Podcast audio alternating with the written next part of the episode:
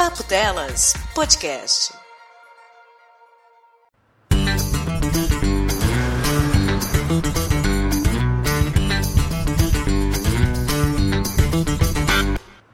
Pocket, pocket, po pocket, pocket não. Você está ouvindo Pocket Cast, o cast de 15 minutos do Papo Delas.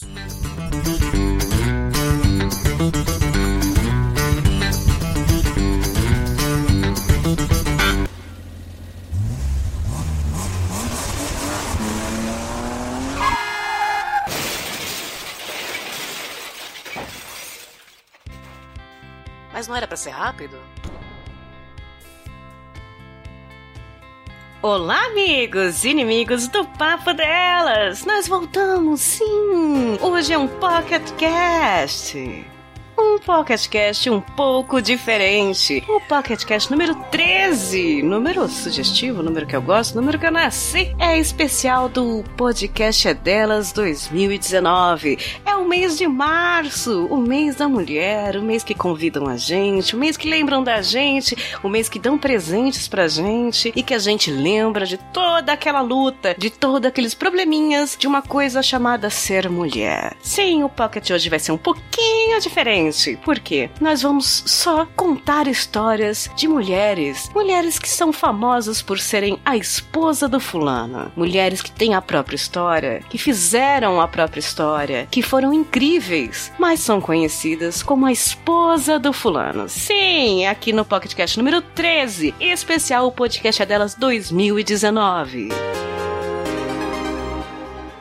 nossa listinha de mulheres esposa do fulano começa com Eva Perón. Argentina, de 1919 a 1952, foi a maior primeira-dama argentina, defensora dos direitos femininos e considerada líder espiritual da nação até hoje. Aliás, eu indico um episódio do Julian, sim, Julian Catino, nosso padrinho ouvinte, que tem um podcast chamado Por Outro Lado, que fez um episódio sobre Eva Perón com a participação da gente, sim, as vozes de Ingrid, Patsy e Cafeína, essa pessoa que vos fala. Vou deixar o link no post e conheçam por outro lado. Eva Peron estava estabelecida como uma atriz de rádio famosa, com uma rotina financeira confortável pela primeira vez na vida. Quando adulta, Eva fez de tudo para esconder o passado. Chegou a mandar destruir a certidão de nascimento. Já em 47, a Time publicou essa história. O governo argentino proibiu a revista de circular no país durante meses. A Gina, atriz, naquela época, né? Vocês sabem. Naquele momento ela já era era a primeira-dama. E ao se tornar a primeira-dama, a garota pobre de Los Touros representou o marido em uma bem-sucedida viagem pela Europa defendeu o voto feminino, que de fato acabaria sendo liberado em 47, mas principalmente criou a Fundação Eva Peron. À frente dessa instituição, Evita passou muitas horas por dia conversando com os pobres e beijando a mão de leprosos. Essa atenção a consolidou como um mito. Eva Peron foi esposa de Juan Perón. Dandara foi uma guerreira. Feroz e brava, atuava como defensora do Quilombo dos Palmares. Deu à luz a três filhos.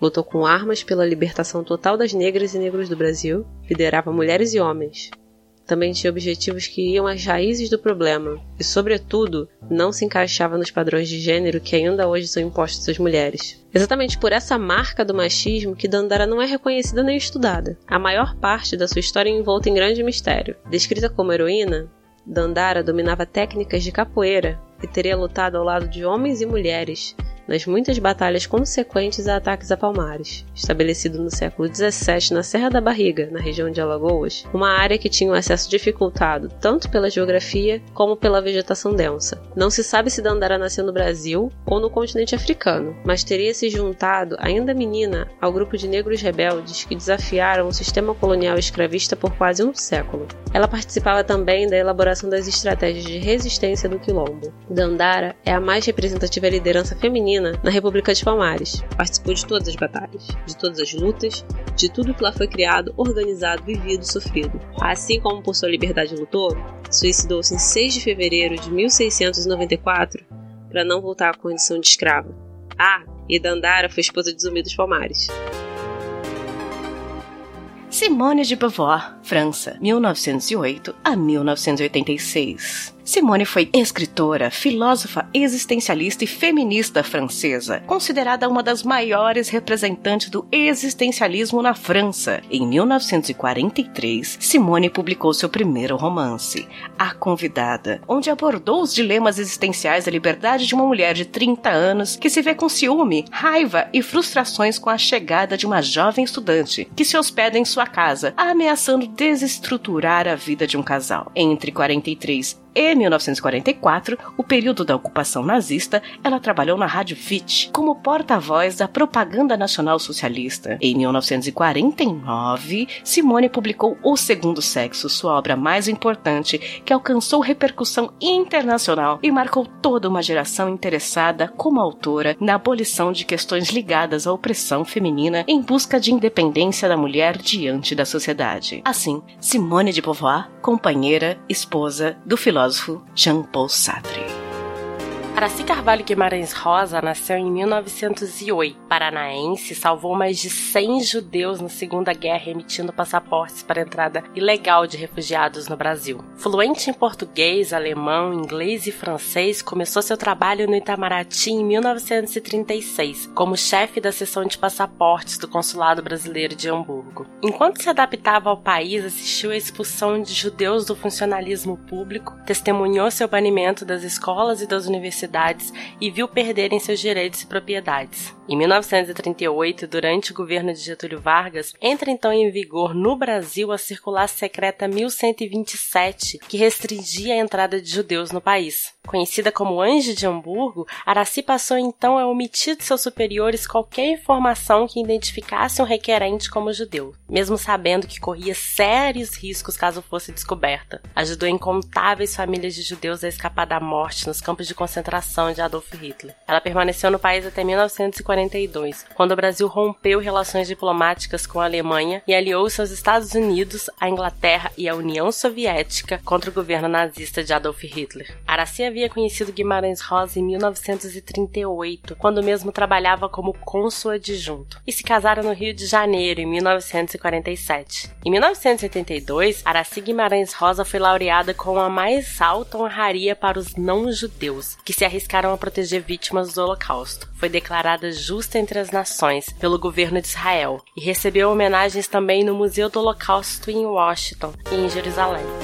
Alma Reville foi uma roteirista e uma das primeiras montadoras da história do cinema. Ela começou a trabalhar na indústria cinematográfica bem cedo, com apenas 15 anos. Trabalhava como montadora ainda quando conheceu Alfred Hitchcock, seu marido. The Woman Behind the Man, a biografia escrita pela única filha do casal, Pat Hitchcock, afirmava que o diretor confiava cegamente no instinto e na opinião de Revel. No entanto, a roteirista vivia em uma sociedade em que as mulheres não reivindicavam o reconhecimento que mereciam. O ator Anthony Hopkins, que interpretou o diretor de Psicose no filme do Hitchcock, diz que ela era a chave do sucesso da obra do marido, mas que preferiu ficar em segundo plano porque sabia que o marido era narcisista. Hoje se sabe que Alma Reville pôs a sua carreira de lado em benefício da do diretor e foi responsável por escrever a maioria dos roteiros dos filmes de Hitchcock. O seu reconhecimento e sensibilidade foram fundamentais no trabalho cinematográfico dele, mérito esse que nunca lhe foi reconhecido em vida. Já o seu marido, ele é conhecido, né? E ele também foi denunciado por Tip Hendry em 2012 por abuso sexual, perseguição e tortura física e mental. Tip trabalhou com ele em Os Pássaros e Marnie, Confissões de uma Ladra nos anos de 63 e 64.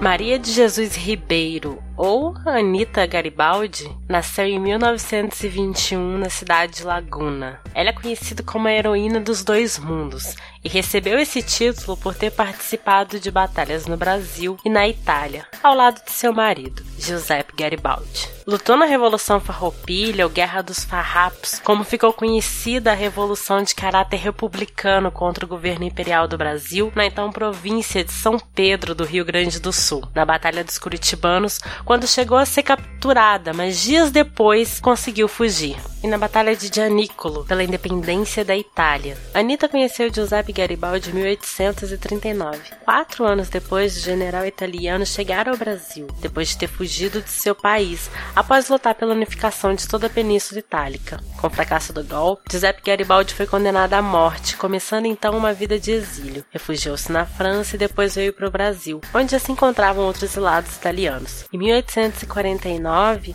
Giuseppe Garibaldi e Anita seguem para os combates em Roma, mas são perseguidos durante a fuga. Vestida de soldado e grávida de cinco meses, Anita Garibaldi adoece, próxima à província de Ravenna. É acometida por uma forte febre e morre. Anita Garibaldi teve uma vida curta e intensa, e inegavelmente era uma mulher à frente de seu tempo. Ah, Ruth. Ruth foi antropóloga, professora da USP, criou o programa Comunidade Solidária de Combate à Exclusão Social e à Pobreza. Em tempos como o que vivemos, é merecido destaque por sua idoneidade e princípios éticos. Na década de lá de 50, Ruth se envolveu no estudo de movimentos feministas, étnico-raciais e de orientação sexual, classificados por ela como novos movimentos sociais, movimentos que ainda hoje lutamos muito, aliás. Ruth foi doutora, doutora em antropologia pela Faculdade de Filosofia, Letras e Ciências Humanas da Universidade de São Paulo, atuou como docente e pesquisadora na USP e em várias instituições universitárias em diferentes países ao longo do mundo, tais como a Universidade Latino-Americana de Ciências Sociais, vinculada à Unesco, a Universidade do Chile, a Casa das Ciências do Homem, ou em seu idioma nativo, Maison de Science de l'Homme. De acordo com o Google, nosso pai dos burros, já que eu sei tanto francês quanto a sequência de cores de resistores. E bem, eu não sou da eletrônica, né? Mas vamos voltar pra Ruth. A Ruth também atuou na Universidade de Berkeley e na Universidade de Columbia. Ela era membro associado do Centro para Estudos Latino-Americanos da Universidade de Cambridge, da Inglaterra, e também foi membro da equipe de pesquisadores do Centro Brasileiro de Análise e Planejamento de São Paulo. Apesar de não apreciar o título, a Ruth também foi primeira-dama brasileira no governo do Fernando Henrique Cardoso. Marie Curie nasceu em 1867, em Varsóvia, na Polônia. Em 1893, Marie ganhou uma medalha de ouro ao completar o curso ginasial com louvor aos 15 anos, um ano antes da idade normal. Ela havia perdido a mãe há pouco tempo e seu pai estava desempregado. Marie então faz um acordo com a irmã. Ela trabalharia e garantiria que a irmã conseguisse realizar o sonho de se formar em medicina. Em troca, a irmã apoiaria e ajudaria a realizar o seu sonho de estudar na Sorbonne. Com 17 anos, então, Marie começa a trabalhar como governanta e professora para pagar os estudos da irmã. Em 1891, Marie foi para Paris para então estudar em Sorbonne. Marie viveu num solto quase sem ar e com pouco orçamento para as refeições. Nas horas vagas, lavava frascos no laboratório. Em 1893, graduou-se em física e em 1894 em matemática. Foi a primeira colocada no exame para o mestrado de física e no ano seguinte ficou em segundo lugar para o mestrado em matemática. Conheceu Pierre Curie em 1895, quando preparava sua tese de doutorado. Em 1903, foi Nobel de Física pelas suas pesquisas em radioatividade. Em 1906, Pierre Curie morreu tragicamente, vitimado por um atropelamento. No dia 13 de maio, pouco antes de completar um mês da morte do marido, Marie foi indicada para substituí-lo, tornando-se a primeira mulher a lecionar em Sorbonne. Em 1910, Marie conseguiu então obter o rádio em estado metálico. Em 1911, foi agraciada com seu segundo prêmio Nobel, dessa vez em Química, por suas investigações sobre a propriedade do rádio e as características de seus compostos. Tornou-se então a primeira personalidade a receber duas vezes o Prêmio Nobel. Marie faleceu perto de Salanches, na França, em 4 de julho de 1934. Seus órgãos vitais estavam comprometidos devido às constantes exposições à radioatividade sem nenhuma proteção. Então, ouvintes, essas foram as nossas mulheres dos fulanos. Mulheres com história que devem ser mais estudadas, mais exploradas, mais contadas nos livros, nas aulas, na vida, mais conhecidas por vocês. Nós só citamos alguns nomes, tem muitas outras, porque essa mania de chamar a mulher do cara, a mulher do fulano, tem que passar. Nós não somos só a mulher do fulano, nós temos história. O Papo Delas apresentou só algumas, conheçam outras. Aliás, eu indico também aqui o podcast Ponto G da Ira Croft. Elas são especializadas em contar histórias de mulheres que fizeram história. Vão lá conhecer, o link também está no post. Meus amigos, meus bens, meus ouvintes, eu agradeço cada um de vocês que nos ajudaram nesse mês todo a ter força, a ter coragem, a superar as dificuldades. Um beijo, meus ouvintes. Este foi o Pocket Cast número 13. A Mulher do Fulano. Até o próximo. Tchau, tchau. Este programa faz parte da campanha O Podcast é Delas 2019, uma iniciativa criada para inserir e promover mais mulheres na mídia podcast. A campanha ocorre sempre no mês de março e essa é sua terceira edição. Para encontrar mais podcasts participantes, procure pela hashtag, hashtag o podcast é delas 2019 ou hashtag o podcast é delas nas mídias sociais e siga arroba o podcast é delas.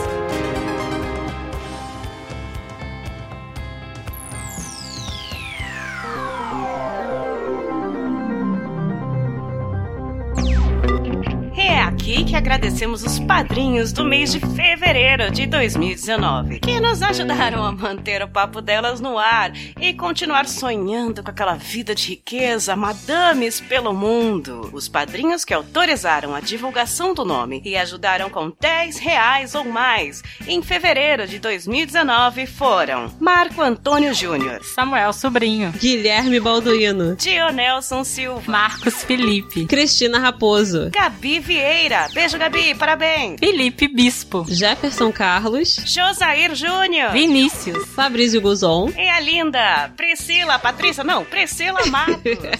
e não é só isso. Sim, no Papo Delas nós temos também a opção do PicPay. E as pessoas que nos ajudaram no PicPay em fevereiro de 2019, no Papo Delas, lá naquele aplicativo bonitinho do PicPay, foram Choran Catino. Maria, não, Mayra Santos. Mayra, Maíra, Maria. Carlos Cruz.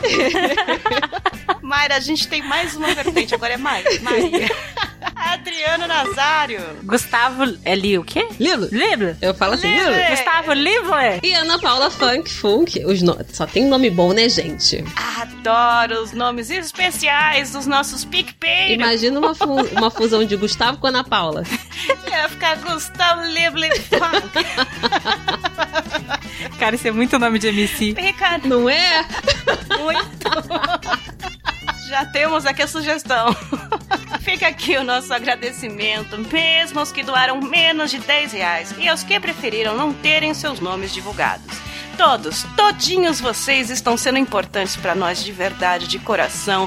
Beijo no lóbulo de cada um e vida longa e rica para todos nós, seus lindos. Contamos com vocês e mais alguns, quem sabe, por favor, no próximo mês. Hashtag gratidão.